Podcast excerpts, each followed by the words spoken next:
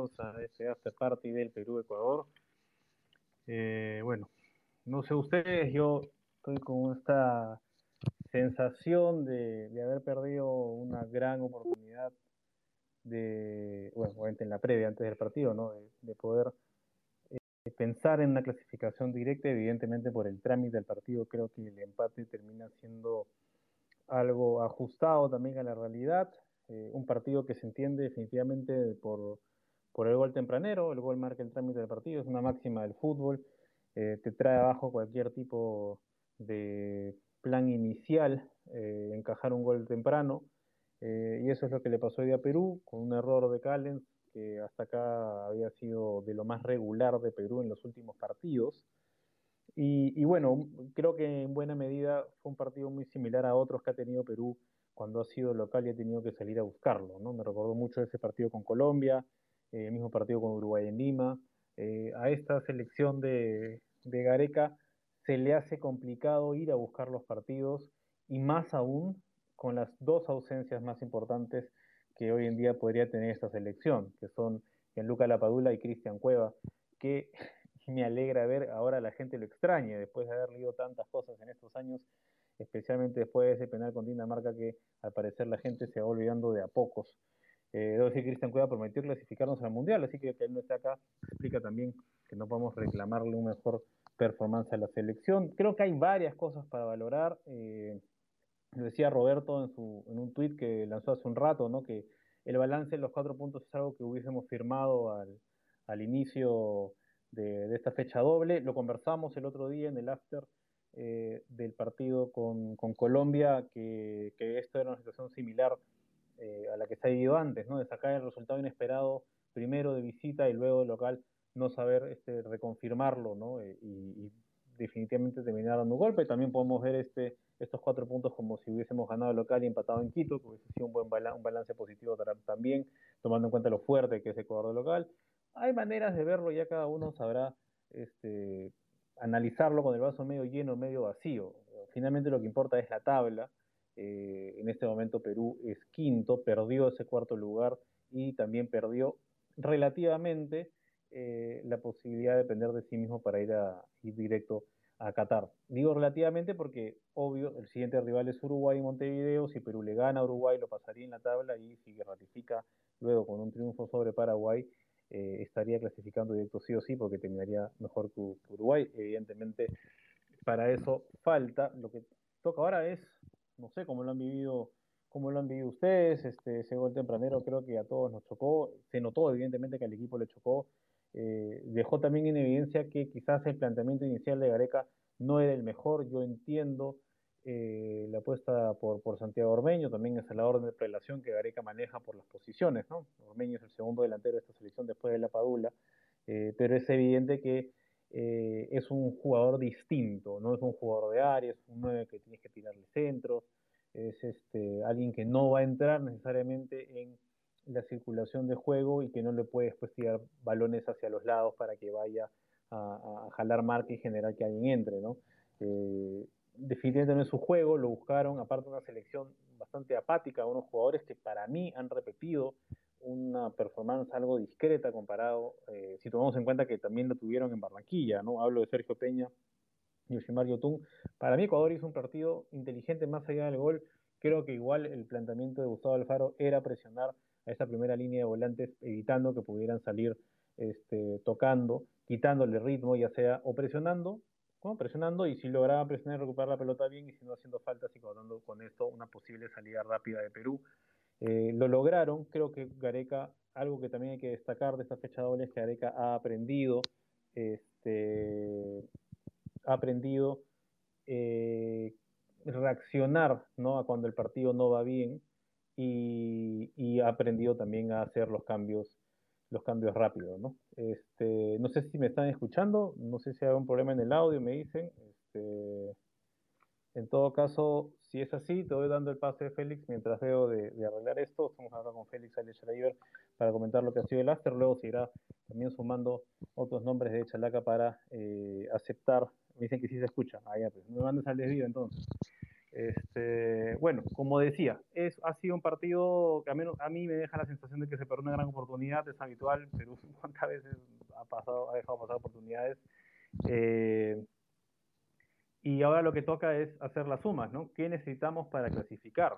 Esa es la gran pregunta que, con la cual nos hemos quedado todos eh, después de ver la tabla o cómo quedaba la tabla de aquí a marzo, ¿no? Este, se sabe, bueno, los resultados eh, se sabe lo del triunfo en Chile, perdón, el triunfo de Chile sobre Bolivia en La Paz, que definitivamente no entraba en el balance, eh, un triunfo que le da vida a Chile, de hecho lo ha dejado sexto ahorita, dos puntos por debajo de Perú con 19 puntos. otro resultado, ese sí previsible, pero que eh, no le conviene a Perú, es el triunfo de Uruguay 4-1 sobre, sobre Venezuela, no solamente porque ganó, cosa que era de esperarse, sino porque con los tres goles de diferencia superó en diferencia de goles a Perú y ahora tiene menos tres, mientras que Perú tiene menos cuatro. Eh, igual es, creo que es poco difícil que Perú y Uruguay terminen empatando en puntos al final, pero ahí está esa diferencia que hay que tomarlo en cuenta más adelante. Luego, luego tuvo el triunfo de Argentina sobre Colombia, una Colombia que creo que tras la derrota con Perú eh, ya está mentalmente fuera del Mundial. Eh, y hoy día, bueno, se enfrentó una Argentina que va bien, va en lo suyo, ¿no? Con jugadores ya pensando en un, pasaje a Qatar, eh, mientras que Colombia, bueno, somos un partido más sin anotar, somos su quinta derrota, tiene 17 puntos y si bien aún matemáticamente puede apuntar hasta clasificar directo, eh, diciéndolo rápido, sin ver los partidos, sin ver bien el fixture y si eso es posible, eh, creo que mentalmente Colombia en esta fecha doble se ha quedado ya afuera del Mundial. El otro partido, bueno, fue el triunfo categórico de Brasil 4-0 sobre Paraguay, que ya matemáticamente sí lo dejó fuera del Mundial. Eh, y bueno, el empate ahora entre Perú y Ecuador en el Nacional, un 1-1 que, eh, como digo, depende cómo quieran verlo, el vaso medio vacío, el vaso medio lleno. lo cierto es que Perú igual depende de sí mismo para ir al repechaje. depende de sí mismo para incluso no ir al repechaje, como lo dije hace un rato, de ganar en Montevideo podría clasificar directo. Y bueno, y Ecuador, que con 25 puntos está a 6 puntos del sexto lugar, con lo cual virtualmente ya está clasificado eh, y, ya está directo, creo yo, al Mundial. ¿no? Ecuador vino acá a hacer su negocio, sabía que venía, tenía que venir a clasificar a Lima, vino a no perderlo. Eh, creo que por el trámite del partido hasta lo mereció ganar. ¿no? El gol de Perú llega a una situación un poco confusa, eh, en la cual hoy salió lesionado un jugador ecuatoriano, y, no encontraban la camiseta del suplente, ¿no? Entonces Ecuador defendió esa jugada con 10, la peleó bien Valera. Eh, creo que hay un error de Galíndez, y esto me podría decir más Jorge o los cantores que son arqueros este, semiprofesionales, eh, que me parece que achica mucho ¿no? su primer palo y eso deja libre el segundo palo. Creo que hay un, evidente desorden ¿no? por, por, por, la, por la lesión eh, ahí de, que me parece que es la de Diego Palacios, si es la de Diego Palacios, ¿no? que Ayrton Preciado no encontraba su camiseta, defendió mal en esa Ecuador, y bueno, llegó gol de, de, Flores, que es el amuleto, definitivamente. ¿no? Flores no venía bien eh, en general, eh, ha tenido problemas de lesiones, etcétera, pero entró muy bien más allá del gol. ¿no? Eh, creo que Flores en, el partido en Colombia quizás no hizo tanto en el juego, pero obviamente fue importante por el gol, pero esta vez creo que sí fue en, en, ambos lados positivo. ¿no? Evidentemente aparecer con gol, que no es poca cosa, termina siendo los dos goles de Perú en esta fecha doble eh, y siendo responsable de cuatro puntos en esta fecha doble directamente, pero además dio un aire distinto a Perú, ¿no? Un Perú que, eh, como digo, ha tenido rendimientos bajos eh, en, esta, en esta fecha doble, al menos, bueno, definitivamente lo de, lo de Callens ha sido una, sorpresa, más allá del error, porque de ahí, bueno, tuvo dos errores, ¿no? Tuvo uno en un tema muy similar al gol que felizmente definió mal me parece que era Estrada el que entraba en esa jugada, eh, pero luego en lo suyo, ¿no? Y Zambrano también muy sólido, este, lejos de problemas. Algo más creo que se podría esperar de los laterales, más enfocados en defender, ciertamente por el nivel del rival que tenía, ¿no? Gonzalo Plata eh, en lo suyo, eh, es un jugador muy complicado y bueno, también Pervis Estupiñán como lateral izquierdo, quizás el mejor lateral izquierdo de Sudamérica, no sé, será para otro programa discutir eso, también siempre fue, fue un problema eh, pero hay un tema en el medio, ¿no? más allá de que Tapia creo que hizo un partido correcto.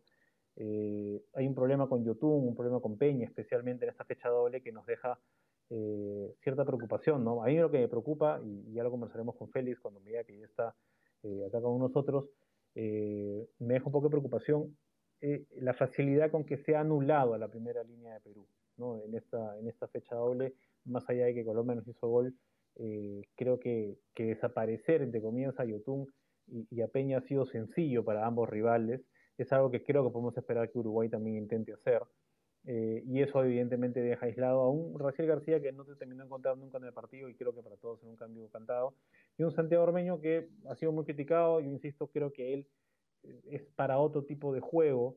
Eh, Valera que entró bien, me parece que se ajusta más a algo parecido de la Padula y Ormeño es más un jugador para pensar eh, en que juegue con alguien más, ¿no? Cuando se juegue con dos delanteros, que bueno, en realidad cuando entró Flores, y Roberto lo comentará más adelante que estuvo en el estadio, eh, Flores no entró, digamos, de, extremo, ¿no? De volante por izquierda, ¿no? Entró a ser como un segundo delantero, o al menos en algunos pasajes del, encuentro efectivamente fue así, eh, más allá que luego se haya abierto más a la izquierda, y, entraron pues con, con, otro nivel, con otras, con otras, con otro, con otro empuje que bueno, sirvió igual para, para sacar un punto, si no lo puedes ganar no hay que perderlo también, ¿no? Es otra máxima del fútbol y creo que Perú, eh, mientras sume, sirve, eh, tiene muy buenas chances Perú de terminar clasificando a, a, menos al repechaje, repechaje que como ya comentamos otro día va a ser complicado, está entre Australia y Japón, lo más probable es que vaya a ser Australia por los resultados de hoy día en las eliminatorias asiáticas, eh, pero igual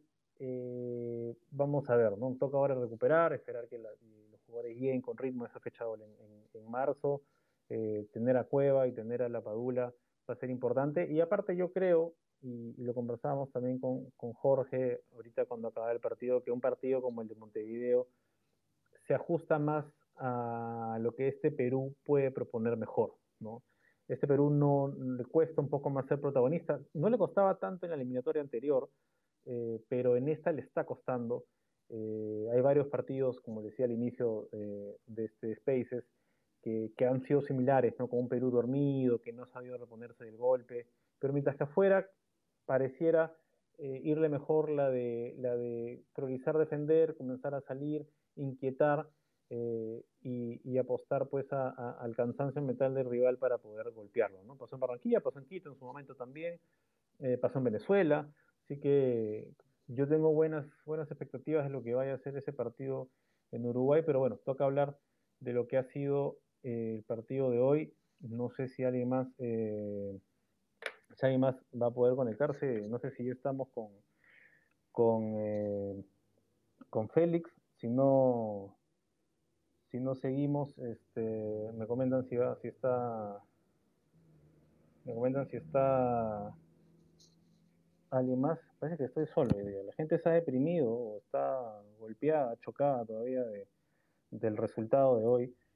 Eh, hay que decir también que, bueno, lo importante también de que rescatar hoy día es que no tenemos eh, suspendidos para el partido de Montevideo, ¿no? Ya, bueno, Cueva cumple su sanción, evidentemente, pero los demás, eh, los demás sí, sí, sí estarán aptos para ese partido, es una cosa positiva. Como digo, este partido, depende de cada uno, lo puede ver como algo positivo, como algo negativo, ¿no? Pero vamos a tratar primero de definir lo que fue, ¿no? Lo que trató de hacer Perú, eh, en, en, este inicio, eh, en ese inicio, ¿no? Efectivamente ese 4-2-3-1, eh, que por ratos, la verdad, me pareció más un 4-3-2-1, ¿no? Con, Peña, eh, Tapia y Yotun haciendo primera línea y con García por izquierda, aunque tendía a ir hacia el medio, y con Carrillo por derecha, esa, esas eran las opciones, ¿no? No sé si era la mejor opción Raciel, eh, porque lo que necesitaba Perú en todo caso era abrir la cancha, ¿no? Y quizás abrirla más por derecha que por izquierda, eh, pero también se topó con un Trauco que no subió mucho, ¿no? Que no, no aportó mucho en ataque. Creo que en general, como lo comenté también hace un rato, los laterales en este partido no priorizaron mucho lo ofensivo. Eh, es difícil también analizar todo esto porque, como digo, el gol, de, el gol a los dos minutos termina pues este cambiando todos los planes, ¿no? Pero, pero eh, se siente que, que, por ahí también falló el planteamiento inicial, ¿no? En descuidar las bandas, descuidar eso como una opción, porque Raciel siempre tendió a irse hacia el medio, ¿no? Eh, y, y, Trauco nunca terminó de, de, ganar ese espacio y es por eso que luego cuando entra, entra Flores y se tira para esa banda y entra Valera y también se tira para esa banda, Perú comienza a crear un poco más de peligro, ¿no? Igual ha habido altibajos en el partido de Perú. ¿no? Le, tomó unos 15 minutos eh, salirse de la presión inicial de Ecuador, que después del primer gol tuvo un par de llegadas más, eh, y, le costó tener la pelota. Tuvo un momento en que la recuperó, de hecho la posesión terminó siendo a favor del primer, primer tiempo, pero sin ocasiones claras, ¿no? Este, un equipo confundido, alterado, fastidiado, ¿no? Es un Perú al que le cuesta, a diferencia del eliminatorio anterior, levantarse de un resultado negativo, ¿no? Recordar que eso pasó en el eliminatorio anterior contra Uruguay, eso pasó contra Argentina, eh, pero, pero a este, este Perú de este eliminatorio le ha costado, bueno, ha perdido también un líder importante eh, como, como Guerrero, ¿no? Que es un factor definitivo para, para, para poder recuperarse, ¿no? tener un liderazgo que la verdad pareciera en la selección no haber tan claramente, ¿no? Eh, pero leyó rápido los cambios Gareca, igual que lo hizo en Barranquilla, eh, tiró dos cambios, uno bastante arriesgado o llamativo, cuanto menos, que fue el ingreso de,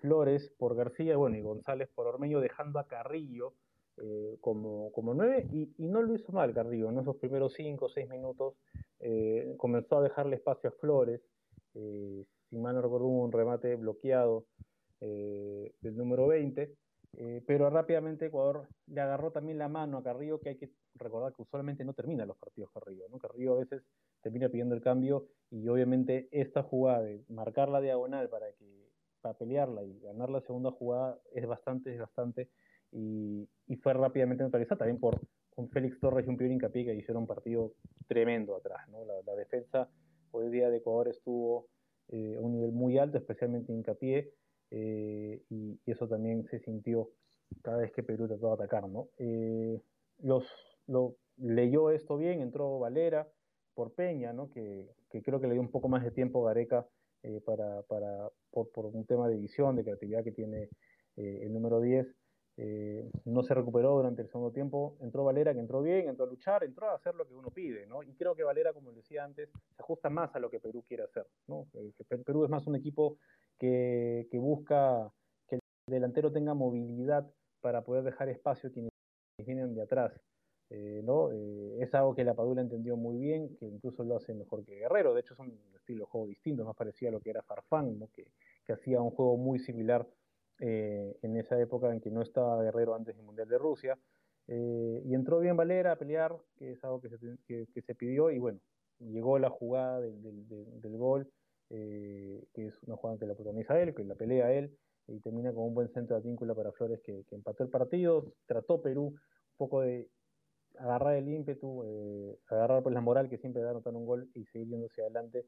Ecuador comenzó a hacer los cambios recién, la mayoría, en minuto 80, eh, y ese refresco, tanto en el caso de Jordi Caicedo como de Saber Arriaga, creo que le dieron un aire a los últimos 10, 16 minutos que se jugaron, contando el tiempo de, añadido, eh, a un Ecuador y ya al final Perú, digamos, claras, claras no tuvo, ¿no? En, ese, en, ese, rato final eh, no tuvo jugadas claras Perú, más allá de una, unos centros fallidos, ¿no? Una jugada que Perú pudo recuperar este, con Ecuador en salida y, termina un 1 a 1 que creo que a la final es por el trámite del partido, es bastante favorable a Perú. La verdad es que no sé qué hubiera pasado si no, hubiese, no se hubiese dado ese problema de la camiseta de Ayrton Preciado. Eh, probablemente hubiéramos terminado con un 0-1 histórico, aparte, este, en Ecuador en Lima. Eh, y una situación muy, muy eh, sensible de cara a lo que son los, los demás partidos esta fecha doble que se viene en marzo. No sé si ya estamos con, con Félix o, o, con alguien más para, para seguir comentando el partido. Si no seguimos, o bueno, Roberto, ¿no? Roberto está ahora en el estadio, solamente está en la conferencia de prensa, ya también vendrá a darnos sus impresiones de, de lo que fue el partido. Desde la cancha, un, supuestamente había 70% de aforo, me imagino que ese 70% de aforo se habrán cortado a los palcos, porque el estadio se vio lleno en todo momento. Eh, algo importante, definitivamente, que la gente apoye, eh, pero bueno, no sé, es un, es un, día en general difícil para el país. El fútbol es una distracción eh, positiva, a veces negativa en otras, pero no sé si, si está Lucho, Lucho, denle pase a Lucho que me está diciendo hace rato que quiere entrar. Santiago, o, a ver si le puedes dar el pase a, Lucho para que para que pueda también darnos sus impresiones de lo que ha sido, no solamente el partido de Perú, creo que también da para hablar de lo que han sido los otros partidos. Si la fecha anterior se prestó hasta cierto punto en, en, los resultados, eh, yo creo que en esta fecha la cosa ha sido al revés, ¿no? Perú no, no ha tenido, eh, no, no, ha sido una fecha necesariamente favorable a Perú en los resultados. No, no ha sido, no se dieron, no, hubiese sido ideal que Chile eh, se quedara, digamos, fuera de la escena hoy día en su partido en La Paz. Eh, no fue así, ganó y ganó bien en una cancha muy complicada, un partido que tuvo un retraso por un tema de, de aniego, eh, y que lo ganó bien con un Alexis Sánchez que recordó sus mejores épocas, definitivamente el jugador del Inter, y una Bolivia que yo no sé si en un momento en verdad yo nunca le he sentido candidato incluso en esos momentos que ganó partidos de, de local y medio que se metió en la pelea futbolísticamente está muy lejos de, todos los demás. Pero pues Chile fue a hacer el, el, trabajo de ganarlo, este, creo que incluso su preparación en Calama de algo le, sirvió. Eh, y, y, ahora pues este se metió en la pelea. Está ahí, bueno, y también está aquí es Lucho. Eh, ¿Cómo estás? ¿Cómo visto hoy día Perú?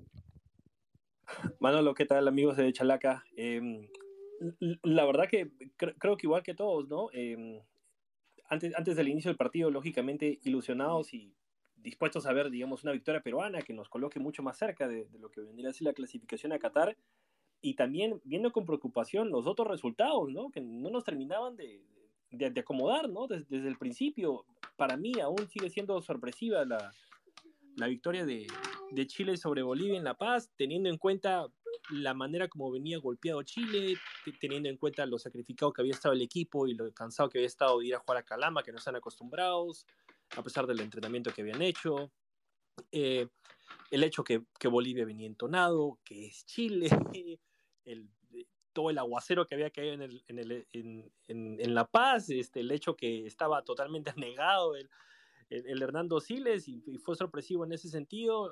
de ahí, lógicamente, creo que Em, esperado, no, no, no tan esperado, pero creo que era previsible el hecho de que, de que Uruguay le iba a ganar a, Venezuela, pero no, no teníamos, no, por lo menos yo no tenía el cálculo que iba a ser tan categórico. Eh, creo que en parte fue em, un poco por la, la, necesidad de Uruguay de ganar el partido y también por el otro lado el hecho de que Venezuela creo que un poco como, como que se la creyó, sobre todo luego la presentación con Bolivia, con Peckerman, creo que pensaron que era, que era mejor de lo que estaban y bueno, cayeron a su realidad. Si, si, de adelante tienes a. Creo, creo que también hay un tema ahí de. de, bueno, hay un gol temprano donde Bentancur es a los dos minutos también, si no me equivoco, voy a dar la ficha. Eh, claro. Y obviamente eso marca el trámite del partido, ¿no? Pero bueno, tú eras uno pues, de los creyentes de Venezuela, ¿no? o, era Alonso, no me acuerdo.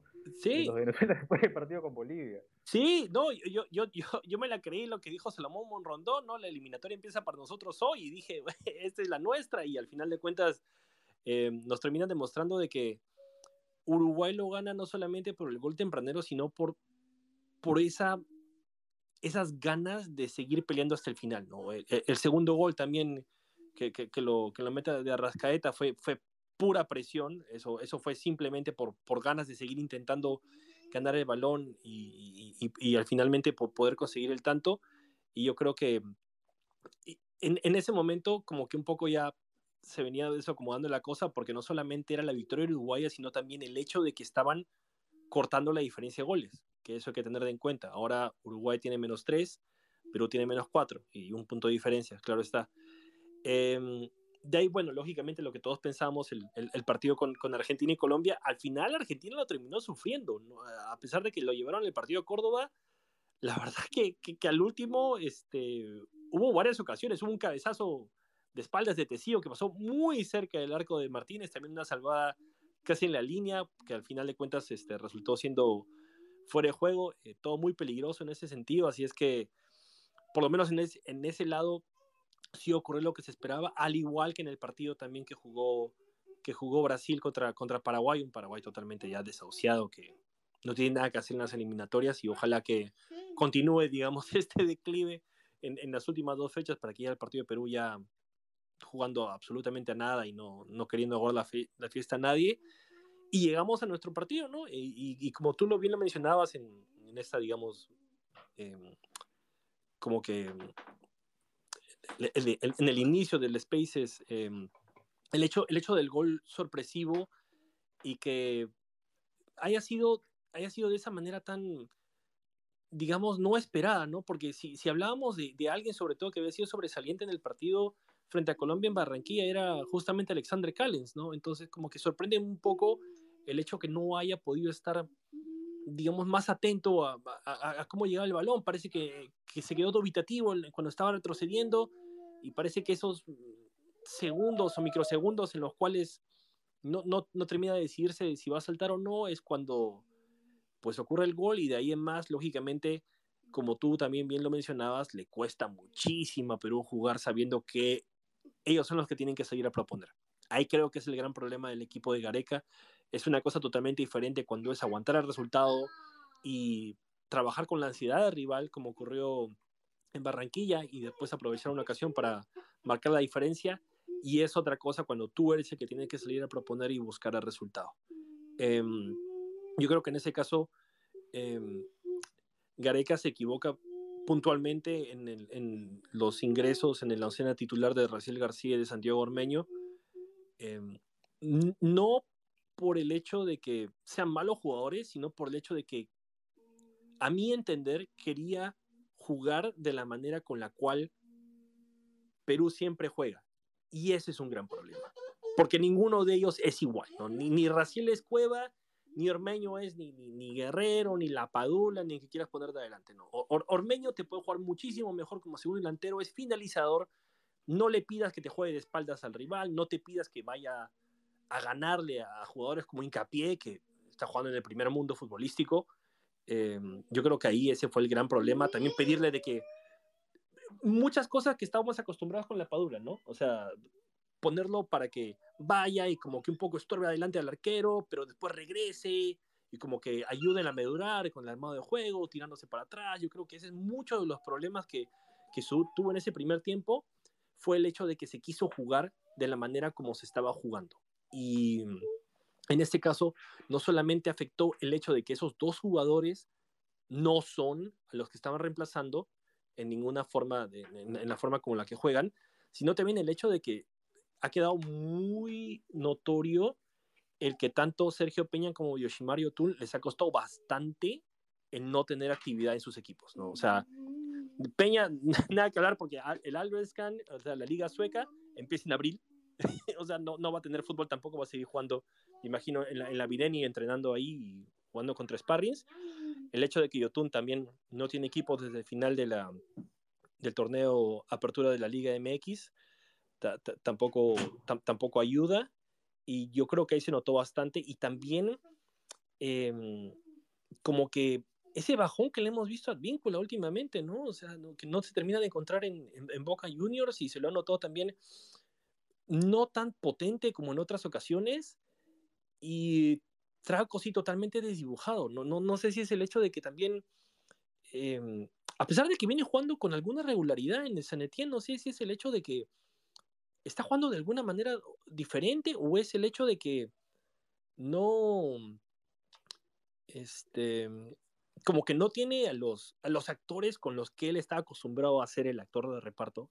O sea, conocidísimo era la eliminatoria pasada, camino a Rusia, el hecho de que era un, un, pase de Trauco milimétrico para Paolo y para que Paolo vaya y la pelee con los delanteros. Creo que hizo de alguna manera intentó hacer, se dio cuenta que no le salía, pero después como que no se sintió esa presión. Incluso hubo un, un momento en el primer tiempo en el cual se lo ve a Trauco teniendo el arco de frente, pudiendo avanzar algunos metros y poder rematar y no lo hizo, prefirió irse acostado con Yotun y empezar el juego nuevamente ahí, entonces como que esa falta de, de, digamos, de, de, proyección, ¿no? Y, y, de, creérsela no ayudó mucho y algo que se notó en el partido eh, en Barranquilla y algo que lo volvimos a ver esta noche en Lima es el hecho que Tapia le está costando bastante cuando recibe el balón de espaldas y hay un jugador que lo tiene encima.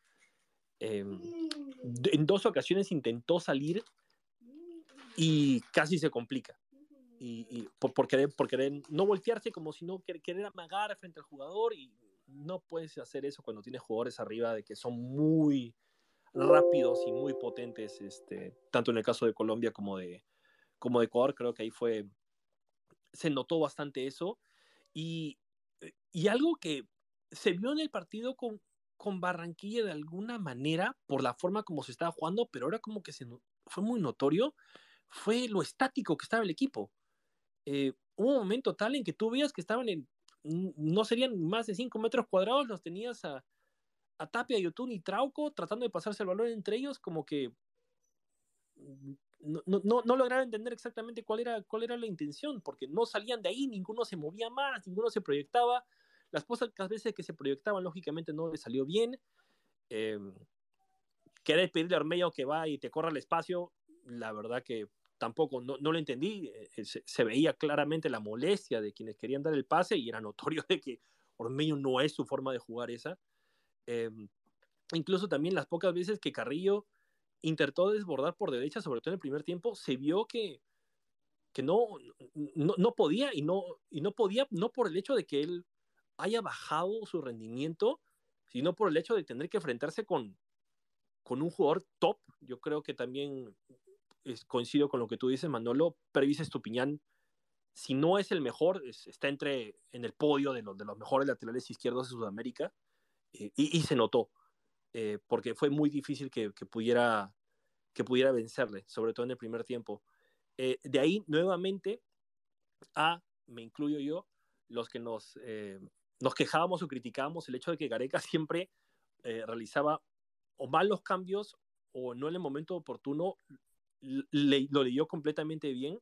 Ahora con el ingreso de, Edison Flores, el ingreso de Alex Valera a mí me sorprendió la verdad, em, no, no por el hecho de que no creían en las capacidades de Valera, sino porque vayamos a que salvo creo que el partido con Brasil nunca estuvo, digamos, enfrente a un, una defensa, digamos, top, ¿no? O sea, porque vamos al hecho de que Incapié nuevamente está jugando en el primer mundo, entonces es, es, un, es, es un buen defensor, ¿no? Entonces, y, y, es una dupla ya, digamos, este, conocida atrás en, en, la defensa de, de, Ecuador. Eh, este, eh, y, por favor, corrígeme si me equivoco, pero salvo algunos chispazos y sobre todo en, en la porfía en el momento del, del gol de Edison Flores, tampoco es que Valera haya, digamos, cambiado drásticamente el funcionamiento del equipo ni nada por el estilo. Se vio más la movilidad al principio, pero como que tampoco no se lograron entender qué es lo que qué, es lo, qué es lo que querían hacer, digamos, como, como, como equipo, ¿no? Eh, ahorita que me estaba acordando también, primero ingresó, el primero que ingresó fue Christopher González, después Alex Valera ingresa más adelante en el... Sí, entran Flores y, y, Canchita. Sí, ¿sabes lo que a mí me da esta sensación permanente? Y ya ha pasado antes cuando hemos jugado contra Ecuador, contra Colombia, es que físicamente Perú está una marcha atrás. O sea, en arranques, en, en temas físicos, en reacción, eh, ¿no? en fuerza. Siempre siento que estamos una marcha atrás, ¿no? Eh, y se ha notado varias veces. Tapia, yo, yo coincido con. Tapia tiene momentos muy buenos como tiene momentos muy malos, ¿no? Eh, tiene, tiene estos errores, estas lagunas. Tuvo uno en el partido con Colombia. Eh, Hizo salir jugando en el área. Eh, hay que recordar, ¿no? La gente que no se acuerda, ¿sabe? Tapia pues era 10, ¿no? Este, en San Agustín, se llevaba a todo el mundo y ahí lo fueron retrasando, en un momento fue central, ¿no? Pero o sea, siempre es un jugador más parecido a Cueva, digamos, en sus inicios, de lo que es hoy en día, ¿no? Que es un ancla. Sí. Eh, y, y, eso lo lleva pues en la sangre, digamos, ¿no? O sea, le gusta salir tocando, ¿no? Este, muy peruano eso, ¿no? Este, sí. Pero, pero claro, tiene esto y cuando lo presionan también por un tema físico, ¿no? Eso que Tapia ha crecido también físicamente. Sí. Eh, pero en, en velocidad, eso, o sea, Estupiñán, el mismo hincapié. Eh, Carlos Grueso. Grueso, no Plata, ¿no? O sea, son, claramente jugadores más fuertes y más rápidos, ¿no? Este, Me recuerda ese comercial de Nike, ¿no? Ten cuidado con Cisse, que es muy, muy, muy bueno y muy rápido. ¿no? Y, y, eso es lo que pasa, ¿no? Este, con, con, con, Perú, ¿no? Porque Yotun, Tapia, Trauco, no son jugadores particularmente rápidos, Advíncula sí lo es, pero obviamente ya la edad lo ha hecho más lento, ¿no? Paulatinamente. Claro. Eh, y Peña también, ¿no? Es un jugador no particularmente rápido, nunca lo ha sido, pero Rafael tampoco lo era. Entonces creo que eso llevó a que, a, que, a que se notara estas diferencias aún más en la presión, porque aparte iban y te cortaban, ¿no? Iban y cortaban. No te la podían cortar, si no te la podían quitar, perdón, te cortaban. Eh, y eso ha sido todo el partido, ¿no? Es un partido muy inteligente de Ecuador, como digo, se parece mucho al partido que Colombia le planteó a Perú, eh, con la diferencia que Ecuador sí logró marcar rápido en esta jugada, como tú dices, de Callens, que yo siento que no mide bien dónde está Estrada también, ¿no? También. quiere medirlo al defensa y medir la pelota, no mide bien ninguno de los dos, y, y Estrada defiende muy bien, ¿no? Porque no le da tiempo a salir a, a Galese.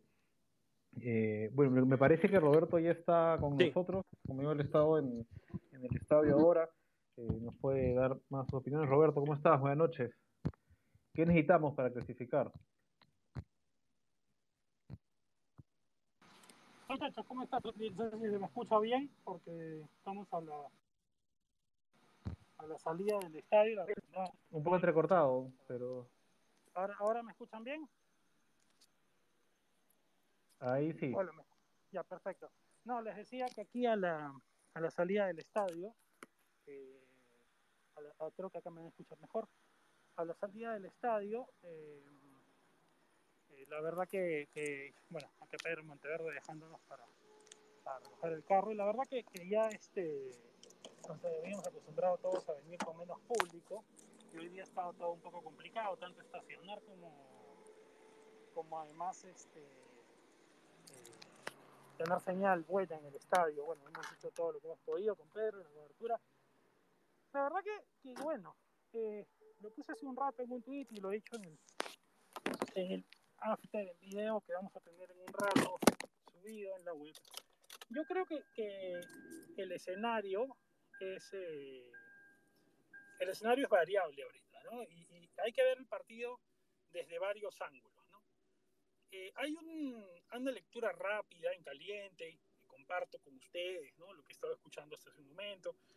Eh, claramente, pues ya lo habíamos dicho también el otro día, ¿no?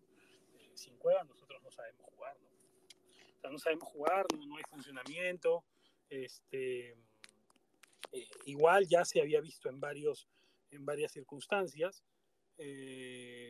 la verdad es que creo creo que la apuesta, la decisión del entrenador, eh, ese doble cambio de, de, Raciel, de Ormeño, digamos como recursos válidos, eh, ese doble cambio, esa doble innovación, me parece que fue un riesgo muy alto. Muy alto para un partido de este calibre. Está bien hacer a veces esas pruebas en unos amistosos, en una serie de situaciones, pero creo que esta fue una apuesta muy grande. Y eso se notó ¿no? por el déficit eh, de comprensión, eh, la falta de creatividad y por supuesto, además decirlo, ¿no? Perú sin cueva, ¿no? dicho, no, no es el mismo. ¿no? Esa es una lectura caliente, digamos, sobre el partido, sobre lo que es un Perú-Ecuador. Pero si vamos a hablar de, digamos, de, de, de, de lo que es en frío, lo que esperábamos de esta fecha doble, bueno, estamos en el presupuesto. No sé qué piensan ustedes, pero estamos en el presupuesto. Todos queríamos eh, cuatro, puntos. Eh, cuatro puntos eh, que la idea teórica era, bueno, empatar en Barranquilla, que era un magnífico resultado, y ganar en, eh, ganar en, en Lima, Ecuador. Se dio al revés. Entonces, eh, el cálculo, la matemática, que es lo que importa, es Perú ha conseguido lo que habíamos pensado, o lo que habíamos pensado que podíamos tener. ¿no? Entonces, eh, en ese escenario, digamos, ¿cómo nos sentiríamos si hubiéramos empatado en Barranquilla y ganado hoy Ecuador? Súper bien, diríamos, oh, bueno, resulta que se dieron los mismos números de otra forma. Y encima, si queremos ser ya pastillitas para levantar la moral y buscar el ánimo positivo, decir, bueno, eh, nos hemos dado cuenta de que, mm, eh, de que, de que estamos eh, dependiendo de un futbolista o que ese futbolista es súper importante y, ok, sea. En fin, esa es la lectura que yo les puedo decir en frío, en caliente. Ahora, no sé qué piensan ustedes. Yo creo que, evidentemente, si estamos pensando en ir directamente al Mundial, estamos llegando al centenario debajo de Uruguay. Estamos llegando debajo de Uruguay. Uruguay eh, nos, tiene, digamos, el, digamos eh, el empate le sirve a Uruguay, no nos sirve a nosotros. Nosotros tenemos que ganarle a Uruguay. Eh, y bueno, pensar en la hazaña del 81, en lo que pasó en el 2004. Yo creo que más el 81 que el 2004, ¿no? porque en el 2004 Uruguay está en una situación totalmente atípica. Lo del 81 sí fue una hazaña con todos los ribetes. Eh, me parece que, que, ese es el escenario, pero esa es la parte difícil, la parte dura. Pero, pero por el otro lado, eh, digamos, viéndolo amablemente, si le ganamos a Paraguay en la última jornada en Lima, eh, deberíamos estar en el repechaje, ¿no? los números deberían dar para el repechaje. Entonces, yo creo que hay que ver esto como una especie de, ¿no? de, de cuadrado mágico y tratar de juntar los laditos, ¿no? Como un cubo mágico. ¿no? creo que más o menos así es como habría que hacerlo. De repente le estoy dando una idea en la para la portada a Aldo Ramírez, pero la verdad es que, que, por así, ahí hay que ver esta situación. Igual, ojo que podemos tranquilamente, no sé, por decir cualquier cosa, ¿qué pasa si ganamos en Montevideo y perdemos en Lima con Paraguay? Son tres puntos también, entonces la conclusión es la misma. Esa es la diferencia entre las sensaciones que nos deja el fútbol y los fríos números, ¿no? Sí, no, definitivamente, eso es lo que yo decía al inicio, ¿no? A, ver, depende pues si quieres ver el, vaso medio lleno o medio vacío, ¿no? creo que situaciones así han pasado antes de que Perú logra dar el golpe afuera. En verdad ha pasado muy pocas veces, pero digamos que ha pasado. Eh, y, luego no puedes ratificarlo, ¿no? Ese, ese es el problema. Eh, yo creo que Perú hoy día pues perdió esa oportunidad, ¿no? Eh, después de dar el golpe a Barranquilla en un partido que no merecía ganar por ningún lado, Perú tampoco, ¿no? estaba pues en una posición en la cual si le ganabas a Ecuador, aparte que lo metías más en la pelea, eh, para esa fecha doble que viene, eh, pues te ponías en una posición muy buena, ¿no? De, como, como, decía, ir a Montevideo a empatar y, luego ganar a, a ganar la Paraguay y clasificar directo, que yo creo que si la situación se presta, debe ser lo que debe priorizar, ¿no? Del dicho al hecho hay mucho trecho, claramente se mostró ahora, eh, y, y, por el trámite del partido el empate es gracias, ¿no? porque creo que también la situación particular en la cual se da el gol, por ahí que Perú terminaba perdiendo hoy día, ¿no? y esos tres puntos hubiesen sido hasta uno de los peores escenarios posibles este, en las cuentas previas. A mí la verdad no me gusta desaprovechar oportunidades, eh, pero Perú lo ha hecho también antes en esta eliminatoria, ¿no? Pasó en La Paz eh, y, y, bueno, ha pasado antes en general. Eh, pero lo cierto es, a la final es bueno, te sale el balance, ¿no? Cuatro puntos, estás igual en zona de repechaje, no es lo ideal. Dependes de ti mismo, porque también si ganas en Montevideo y ganas en, a Paraguay, vas directo, ¿no? Este, cosa que no es tan descabellada, la verdad, porque un partido eh, como el de Montevideo se presta más a este Perú eh, de hacer un partido más similar a lo que hizo en Barranquilla o se hizo en Quito en su momento y, poder dar el golpe a todo Uruguay, que si bien en esta fecha doble ha mostrado una mejor cara, creo yo también que hay que medirlo a partir de los rivales que ha tenido, ¿no? Ha tenido eh, a dos rivales de los más bajos de la eliminatoria, literalmente son los, últimos dos, eh, y, bueno, la idea es ir a Montevideo a, buscar cuanto menos el empate eh, y, y, forzar pues que, ese partido en Santiago sea también para ellos importante porque a uno de esos dos rivales de su última fecha en Santiago, Chile o Uruguay, se tiene que quedar fuera, ¿no? Para que Perú vaya. Eh, pero sí, ¿no? O sea, a la final es claro, si vemos esto en dos, tres semanas, eh, nos vamos olvidando, ¿no? Es algo que tiene estas eliminatorias, son tan largas que uno se va olvidando donde Perú ha perdido oportunidades de estar en una situación más cómoda, ¿no? Eh, Perú de arranque tuvo que recuperar puntos que perdió al inicio, eh, y lo ha sabido hacer. Eh, pero también tiene partidos como este que le hemos visto. Entonces, al final ya es un tema de hablar del rendimiento, ¿no? Y salir del tema de los números y qué falta y qué necesita, sino es, un tema de rendimiento. Perú creo que ha tenido mucha fortuna en varios partidos, ha tenido también grandes presentaciones, se ha vuelto un equipo muy irregular en general, ¿no? Y eso es lo preocupante, porque creo que hoy tenía una buena prueba para demostrar estaba en una situación de Hoy tuvo fortuna, Manuel, hoy tuvo fortuna. Sí, totalmente. O sea, en un momento estábamos para el 0-2 totalmente. En el primer tiempo. No, el primer tiempo y al inicio del segundo. O sea, lo que pasa es que yo, yo digo, o sea, el técnico es el técnico, así como el otro día lo hemos felicitado sobremanera y demás. Y además hoy día mismo creo que hace bien en corregir rápidamente su apuesta, pero su apuesta fue temeraria. Fue temeraria. Eh, lanzar a, dos jugadores que no son parte del 11 base en un partido de, este calibre, no sé qué piense Lucho, pero a mí me parece que es demasiado. Totalmente. Sí, sí, sí, sí. Y, la, verdad se notó, y, se notó porque lo que hemos visto de Raciel en la selección, en la selección, ha sido minutos, chispazos, ¿no? aquí allá, siempre ha entrado cuando o el marcador le pedía em, no, no tomar protagonismo, o sea, cuando le pedían eh, quemar tiempo, jugar al toquecito, qué sé yo, o cuando la verdad no importaba, ¿no? Era, era arriesgar y vamos a ver qué es lo que pasa. Eh, ya nos hemos dado cuenta de que ese Raciel en, en este momento no es, este, digamos, el, reemplazo de Cueva. Lucho, Raciel es un buen futbolista. lo es, claro. Nosotros lo hemos seguido siempre y además le, le, han pegado en un momento y demás. Es un buen jugador, pero así como es un buen jugador, así como Peña es un excelente jugador, por ejemplo, son futbolistas que nosotros quienes estamos metidos en el medio sabemos que han tenido prensa de más, ¿no? por, por intereses netamente comerciales durante varios años, ¿no? Y está bien, o sea, porque son buenos futbolistas. Lo que digo es que, claro, que a veces se los ha ensalzado de más por la intención de vender, de vender al futbolista, de venderlo rápido, de sacarlo, ¿no? Y, bueno, a Raciel ya se lo logró vender, ¿no?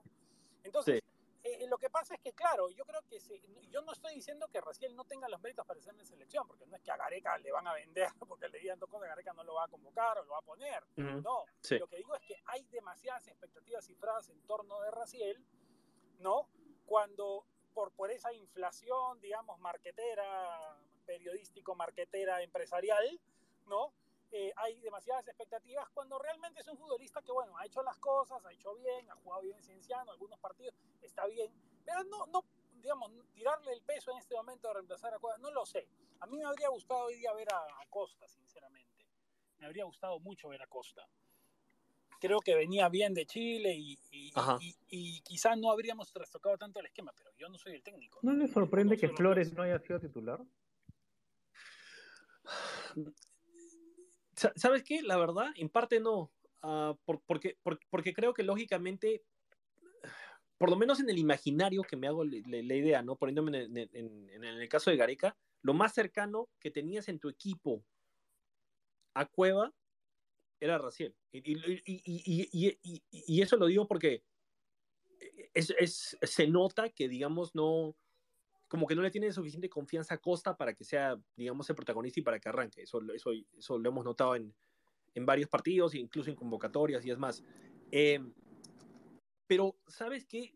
Por, por, el hecho de cómo venía él y, y, por la viada que tenía, yo creo que en realidad funcionó. Porque no sé si Flores hubiera podido ser tan determinante como lo ha sido hoy por el hecho de que de que lógicamente entró de cambio y como que no lo esperaban y también, valga verdades, venía jugando mal, ¿no? O sea, e, e, lógicamente la entrada del partido con Colombia no fue, fue algo sorpresivo en general para todos por el hecho de que no lo teníamos jugando así, sobre todo en estos últimos partidos amistosos que lo hemos visto. Em, pero yo creo que, que, en ese caso Gareca, Gareca hizo bien.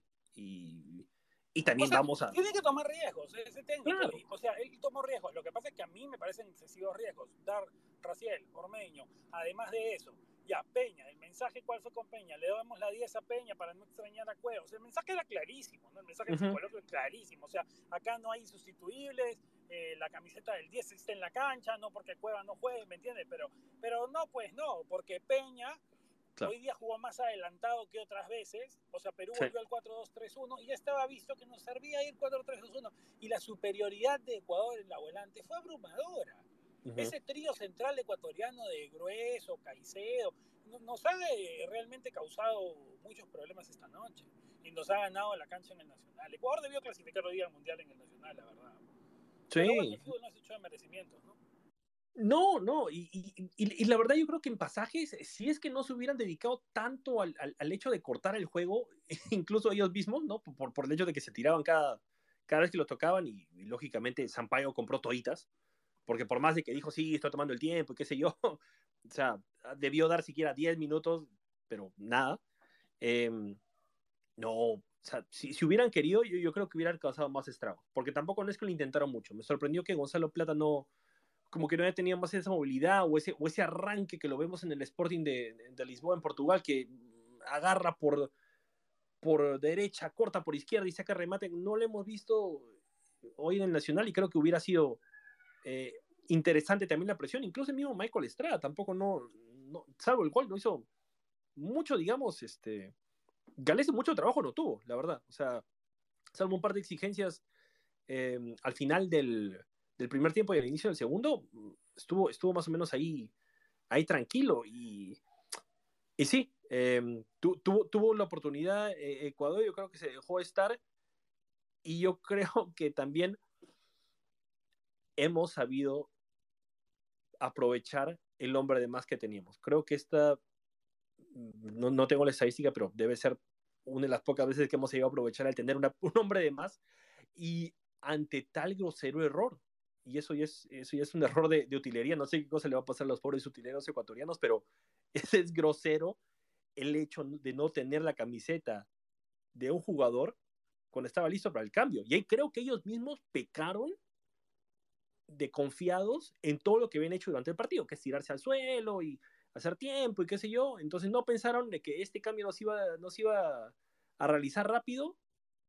Y justamente el jugador, Eduardo Preciado, que el jugador que lo iba a marcar, Advíncula, este, no estuviera ahí a pesar de todo el, todo el tumulto y tal, este, y al final termina estando suelto y como que la jugada más rápido se, se consigue haciendo por el lado izquierdo y, y, y, ahí viene el gol, que lógicamente Alfaro más que molesto en ese sentido, porque claro. era obvio que ese fue, ese fue un error. No, obvio. Ni, ni, ni, siquiera, ni, siquiera, táctico, o sea, ese, ese, fue, ese fue error de, de utilería totalmente primarioso. Importante, pero ojo que en esa acción también, Lucho, se da la diferencia marcada por tener un 9 en la cancha, o sea, entre los riesgos sí. que tomó Gareca, él corrige sí. su tema del primer tiempo poniendo, y hemos tenido 15 minutos a Carrillo y a Flores como puntas, lo cual en realidad sí. en el ciclo no ha pasado prácticamente jamás. Yo no digo que uh -huh. se ha tirado de los pelos, puede ser, porque los dos juegan arriba como extremos, pero me parece que estando 0-1 abajo en Lima, en un partido decisivo y todo,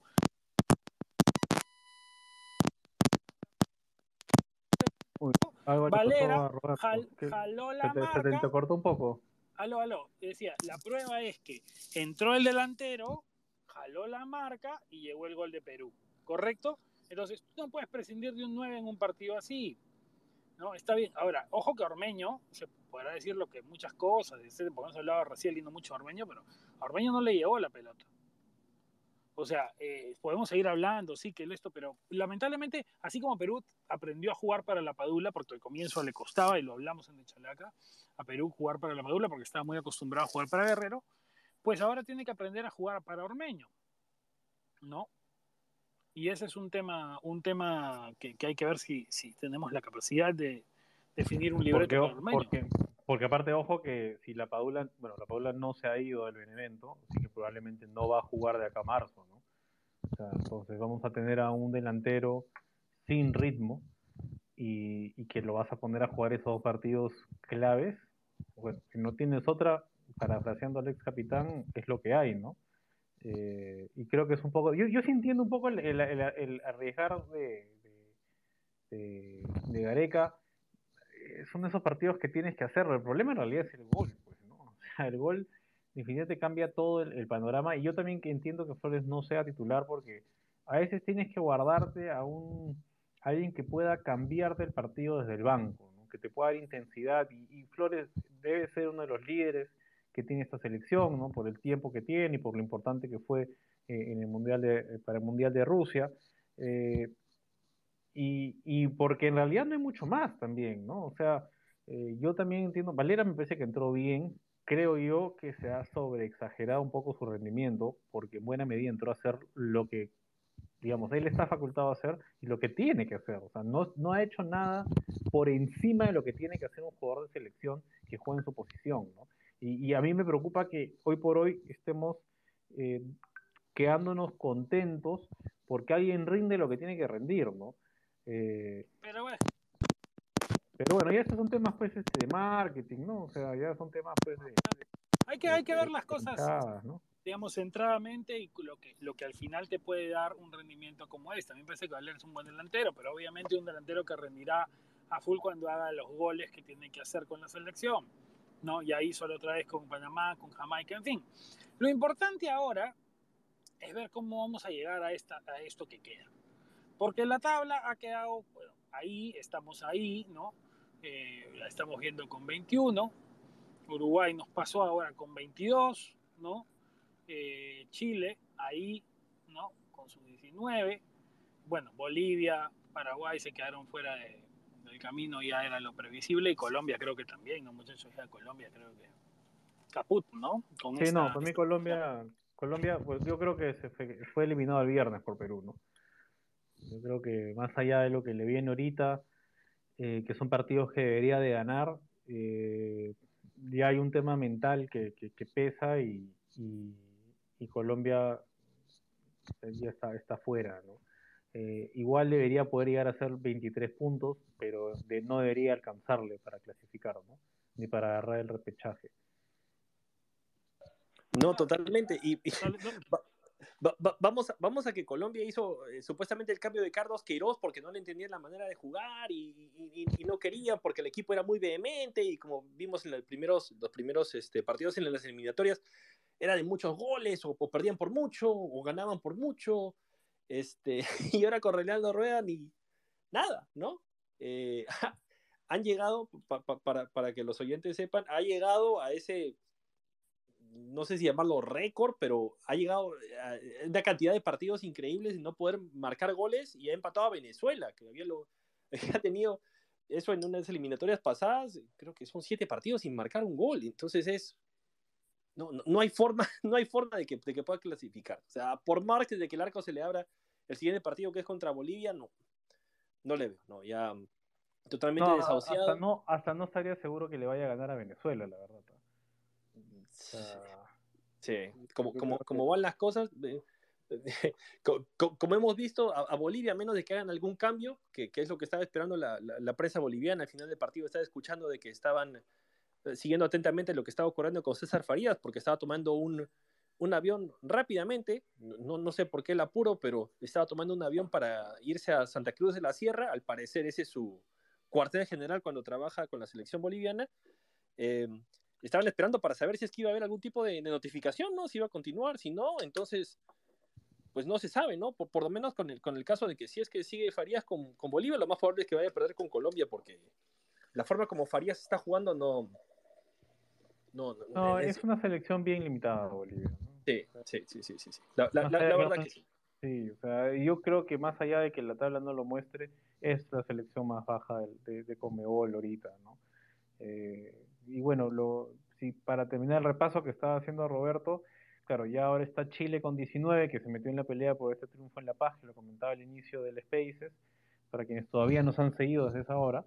Eh, y bueno, ahora Perú es quinto con 21 puntos por este empate, Uruguay que le ganó a Venezuela es cuarto con 22, Ecuador tiene 25 eh, puntos, es tercero, eh, bueno, Brasil y Argentina ganaron sus partidos, Brasil goleó 4-0 a Paraguay, lo dejó afuera ya del Mundial, eh, va a venir ojalá con la sub-20 de Lima. Eh, y bueno, tiene 39, Argentina tiene 35, ambos ya están clasificados antes de esta fecha doble, pero al menos están haciendo sus deberes. Una pena que Brasil no haya ganado Ecuador el otro día eh, para meterlo también en la pelea más al conjunto de Alfaro, que ya es muy difícil pensar que no vaya, ¿no? O sea, creo que es, lleva seis puntos a, a, Chile, que es el sexto, y a Perú le lleva cuatro puntos, así que creo que es bueno, tiene que ir a jugar a Asunción contra un Paraguay ya eliminado, eh, a un, Paraguay que también ha sido muy irregular en la eliminatoria. Hay que decir que Perú, Paraguay solo ha ganado dos partidos en la eliminatoria, es el equipo que menos partidos ha ganado en la eliminatoria. Eh, así que se antoja difícil que, que, Paraguay le gane a Ecuador. Eh, así que Ecuador debería clasificar en Asunción. Y Ecuador, está, Ecuador, está, clasificado, ¿no? O sea, Paraguay lo que pasa es que lo único que tiene es que, bueno, Guillermo Barros es que el otro tiene que justificar ahora su, su contratación, ¿no? Buscar cómo, cómo salir adelante en ese, en ese en esos dos partidos. Y por eso es que tampoco yo lo daría como una perita en dulce para, para ahora, para Lima, ¿no? Pero, O sea, no diría que vamos a ganarle sí o sí, pero, pero bueno, es complicado. Bueno, pero después de hoy día está claro que no puede ganarle a nadie sí o sí, ¿no? O sea, incluso el partido que le ganó a Venezuela, Perú acá, lo jugó horrible.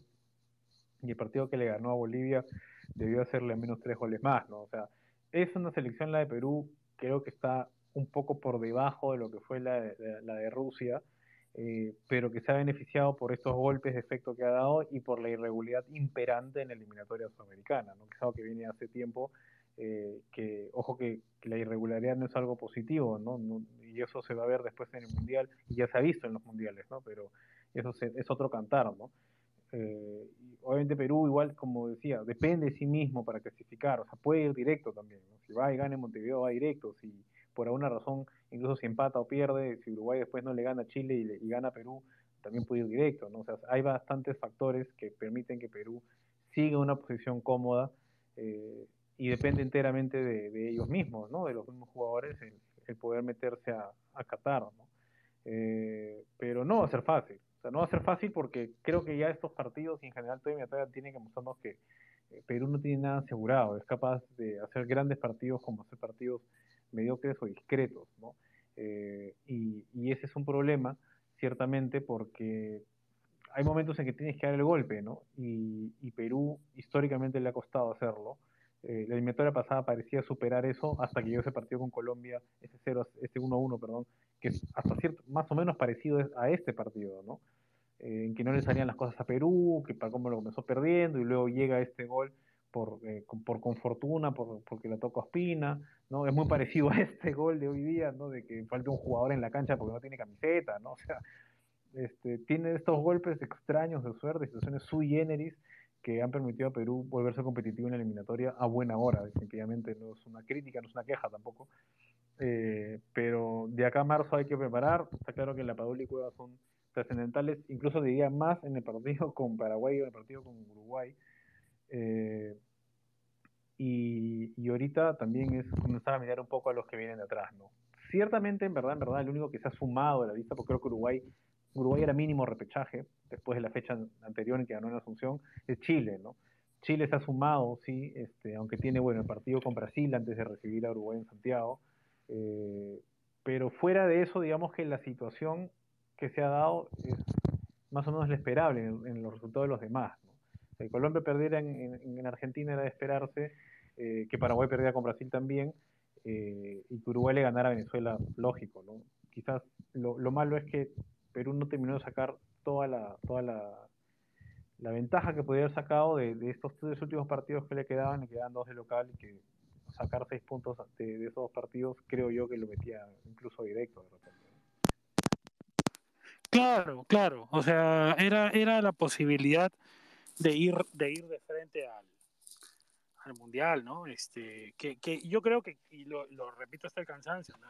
No, es lo mismo este repechaje ahora que el repechaje, otros repechajes, porque este repechaje ahora es encima ir a Asia a un solo partido, o sea, si fuera un solo ya sería más difícil, porque un partido, cualquier seleccionado de otro continente, venir a jugar a Sudamérica es una experiencia pues totalmente de otra dimensión, ¿no? Y encima, resulta que, pues, aparte de perder esa ventaja natural del doble partido, también eh, estamos jugando en Asia contra Asia, ¿no?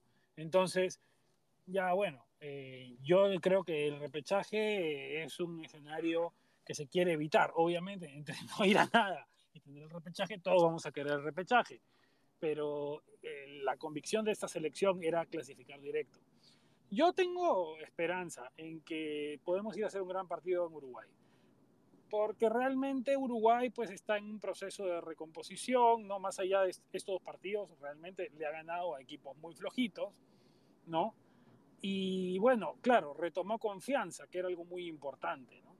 Para, para esto de Diego Alonso, ¿no? Y digamos la apuesta por Diego Alonso, pero ya vamos a ver hablar de eso en, detalle, ¿no? Yo creo que ahora eh, claro, nuevamente lo que falta, lo que nos queda por, por, juzgar de esta noche es que, están claras nuestras debilidades.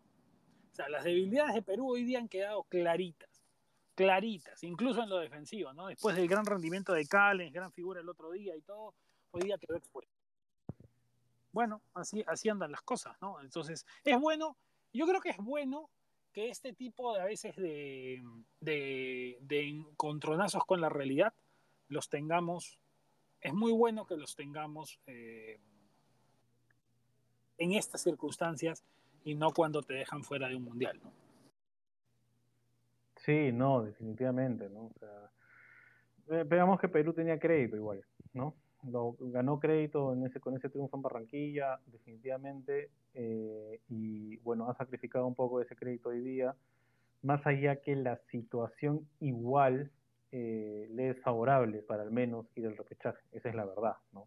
Eh, el tema con el repechaje es que ya no, no es como ir a Rusia, como, como tú dices, ese partido eh, perdón, esa llave a dos partidos, ¿no? Es una llave a un solo partido con tiempo suplementario y penales, ¿no? O sea, si hacemos un, partido como el de Nueva Zelanda eh, en Wellington, eh, pues nos podemos quedar afuera y, no son selecciones débiles tampoco los potenciales rivales, ¿no? Los potenciales rivales son los del grupo B, me parece que es de la zona de Asia, son Japón y Australia, que también tendrán su mini final eh, en marzo cuando jueguen en Melbourne probablemente, eh, Australia-Japón, que si Australia lo gana por diferencia de goles podría terminar yendo Japón al repechaje, ¿no? Y que si empata o pierde Australia, Australia sería el, tercero de ese grupo y jugaría con el tercero otro grupo que, pues ya te digo quién es, pero es, un rival. Emiratos, Emiratos Árabes. Emiratos Estados Unidos, ya, entonces ya sabemos quién va a ir. Entonces, este, bueno, que Emiratos Estados Unidos juega ahí nomás a costa de Qatar, ¿no? Pero creo que no son tan amigos. Este... No, pero esos, muchachos tienen muchas razones para ir. Y yo te digo que un repechaje contra Japón, olvídate. No, hasta para Uruguay, ¿ah? o sea.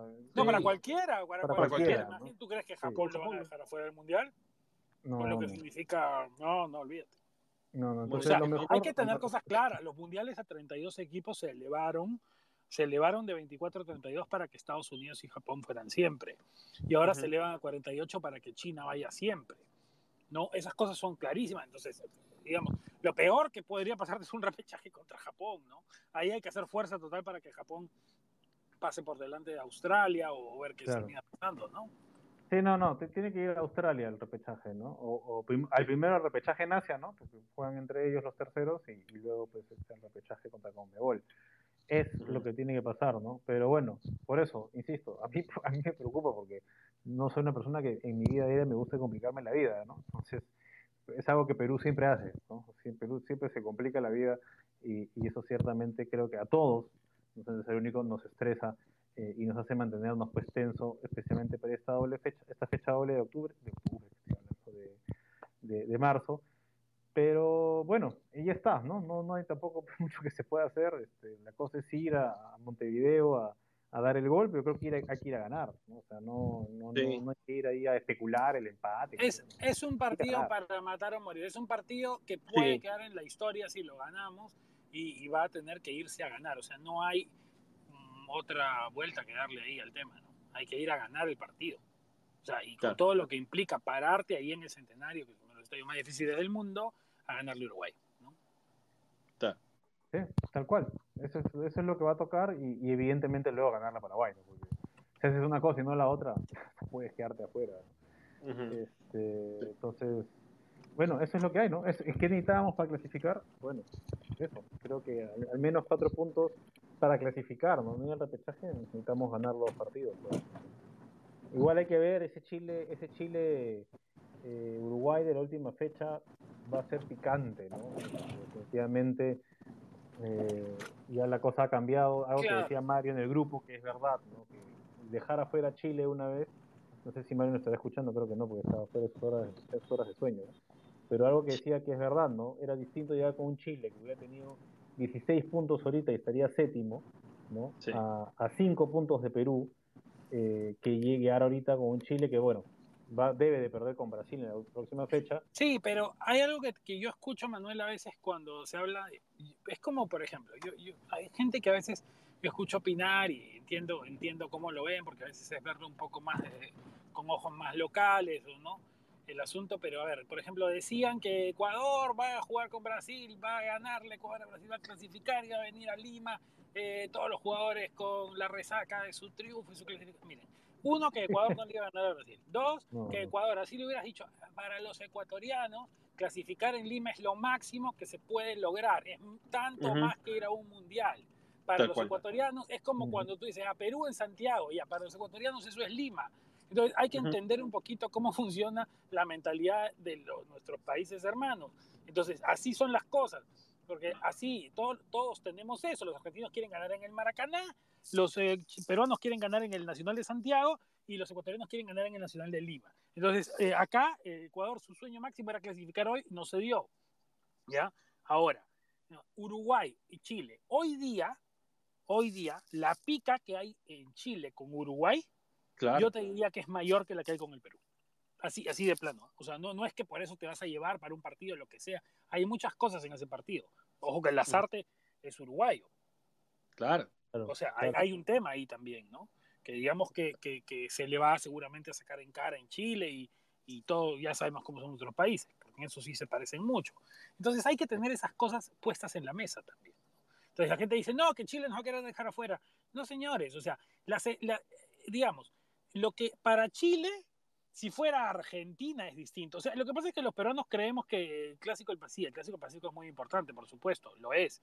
Es un clásico para Chile también pero es como el, o sea, eh, para el Chile, la sensación creo que contra el Perú es más o menos como la que Perú tiene con Ecuador y así son las cosas, ¿no? Es un poco, creo que hay que verlo así también, ¿no? Pero me parece que futbolísticamente hoy día en las antípodas más están Chile con Uruguay, que tienen una pica reciente muy importante, ¿no? Es una pica, bueno, desde el 2015, pues, ¿no? de ese partido creo que también fue creciendo y bueno, hay varios jugadores que, que en Uruguay de esa gente, de, bueno, de ese plantel, ¿no? De, de, la Copa América Chile 2015, eh, la, ya conocida, me imagino por todos, este, historia de Jara con, con Edison Cavani y el dedito, ¿no? Este, que, que definitivamente pues ha generado una realidad que se ha visto en los partidos que han jugado de ahí hasta ahora, ¿no? Y, y es un partido de clasificación para ambos, puede ser, ¿no? Este, va a depender, evidentemente, si, si, Uruguay le gana a Perú en Montevideo, creo que ya Uruguay no tendría la necesidad de, ganar para clasificar. Eso no quiere decir que va a ir a echarse, pues, ¿no? Este, mucho menos, ¿no? O sea, si, si, Uruguay puede eliminar a Chile en Santiago, pues lo van a hacer, ¿no? Este, creo que esa es la situación hoy. Y, y en general, todos los partidos creo que se van a jugar así, ¿no? Yo, yo que, creo que es bastante rescatable que, bueno, Brasil vive en una dimensión distinta, ¿no? Pero en esa dimensión distinta igual quiere ganarles a todos, ¿no? Le quiso ganar Ecuador en Quito, casi lo logra, eh, y ahora pues este Paraguay lo pasó por encima con bastante comodidad, mientras va buscando equipos, sabemos que para Brasil el Mundial es ir a ganarlo, ¿no? Este, creo, que no hay selección en el mundo como Brasil que para ellos el Mundial es ir a ganarlo y hasta me atrevería a decir que mucha gente no sigue la eliminatoria en Brasil. En, Brasil en 2019, en Brasil en 2019 ya se había lanzado la propaganda del Mundial con eh, todos los atuendos cataríes, con todo, o sea, no, eso no es que, es digamos, ya, ya existía la publicidad del mundial, ¿no? Así como en 2015 existía la publicidad en ruso, ¿me entienden? O sea, no, no, no hay duda de la participación, ¿no? No, nunca hay duda, nunca hay duda con Brasil en, su participación. O sea, es otra, es una mentalidad distinta que es incomprensible para el resto, ¿no? Brasil ha ido a todos los mundiales y para ellos lo que importa es el mundial. Por eso digo, debe haber gente que no ve los partidos eliminatorios, pero de ahí va a, ver, de ahí va a viajar al, país que corresponda para ver a Brasil en el Mundial, ¿no? Este, claro. Porque el Mundial es su evento, ¿no? No la eliminatoria. El eliminatoria es este calentamiento, ¿no? De, entablar lazos con sus países este, hermanos, digamos, ¿no? Pero acá lo importante es que Brasil mantenga esa línea, ¿no? En los últimos partidos. Claro, y, incluso te das cuenta simplemente para acabar ese, ese, tema de conversación de la importancia que se le da a Brasil en las eliminatorias. Hoy día ha habido Paulistao, hoy día ha jugado Palmeiras. Hoy, las partidas eliminatorias son el aperitivo del Brasileirao y todas, y todas las cosas que hay por ahí, ¿no? O sea, eso claro. con Manuel cuando estuvimos ahí en el 2014 después del Mundial, el día lunes jugaba Fluminense y, Fred, que, que había sido tan vilipendiado en los días anteriores, ya lo estaban pidiendo. O sea, ellos están en su mundo sí, su mundo es otra, el Brasil y no, olvídate, no es otra cosa. Pero bueno, antes de irnos por las ramas, y ya para ir cerrando este espacio que estaba muy interesante, hay que decir pues que la tabla nos deja en esa situación, ¿no, muchachos? De, que todo es posible y nada también es posible. Hay que tener todos los eh, cuidados del caso. Y en el cierre, eh, creo que, que debemos... Eh, ver fríamente. O sea, yo, prefiero ser optimista, ver fríamente el asunto. Eh, estamos en los números, hay que hacer números. Es muy difícil despegarse o quitarle las caras a los números, pero a veces hay que hacerlo. Y hoy es uno de esos días en los que hay que hacerlo. Porque, repito, los cuatro puntos eran la expectativa natural antes de esta fecha doble. Ya está. Bueno, se tienen. Ahora vamos a, a encarar esto y así es como hay que trabajarlo hacia adentro estoy seguro que así se trabaja hacia adentro. Pero los cuatro puntos son lo que habíamos calculado. Estamos ahí, estamos cerca, estamos cerca, no estamos eh, más lejos que antes que empezar la fecha doble. Al contrario, creo que estamos un poco más cerca, incluso con estos números. Y lo que hay que hacer, repito, es ir a preparar ese gran partido en el centenario, que es además contra un Uruguay que no está como hace dos partidos, pero tampoco está como en los últimos años entonces hay que buscar el partido. Sí, de acuerdo. Yo también creo que ahorita ya no hay mucho más que hacer. Esto es lo que se consiguió, pero está quinto. Repaso rápido la tabla para que se vayan a dormir con esta idea. Brasil 39, Argentina 35, ambos clasificados, Ecuador 25, Uruguay 22, eh, Perú 21, Chile 19, Colombia 17, Bolivia 15, Paraguay 13, Venezuela 10, esos últimos dos ya matemáticamente eliminados. Eh, yo también, yo creo que a ganar. Yo creo que si vamos a, especular a Montevideo, vamos a terminar complicados la última fecha. Hay que ir a ganar a Montevideo, hay, que mentalizarse para eso. Yo no dudo que Gareca va a mentalizarse en ir a ganar ese partido allá. Eh, hay que presionar a nuestro rival, hay que tratar de ir directo. Eh, y bueno, hay que jugar los partidos y también después de lo que se pase en esa penúltima fecha, eh, ir a afrontar ese partido frente a Paraguay eh, como una final, independientemente del si el resultado es positivo en Montevideo. Eh, pero hay que ir a ganar los partidos, hay que ganar los partidos, creo que Perú está en capacidad de hacerlo. Y, y, bueno, también hay que tener un poquito de suerte como la que se ha tenido, creo yo, en esta fecha doble, que, que, que, deja a Perú bastante mejor parado del rendimiento que mostró en el campo. Que creo que un poco eh, el, triunfo el otro día en Barranquilla ha escondido que en realidad Perú no hizo un gran partido. Eh, más allá de defenderse bien, creo que no hizo un gran partido en varios otros aspectos, e igual hoy día. Así que no nos sobra nada, nunca lo ha hecho. Eh, pero lo que importa ahora es mirar hacia adelante, preparar esas dos finales en marzo y tener la confianza de que Perú va a poder cuanto menos ir a Qatar, ya sea el repechaje o directamente al Mundial después de, esa fecha del 28 de marzo, me parece que ese partido con Paraguay en Lima.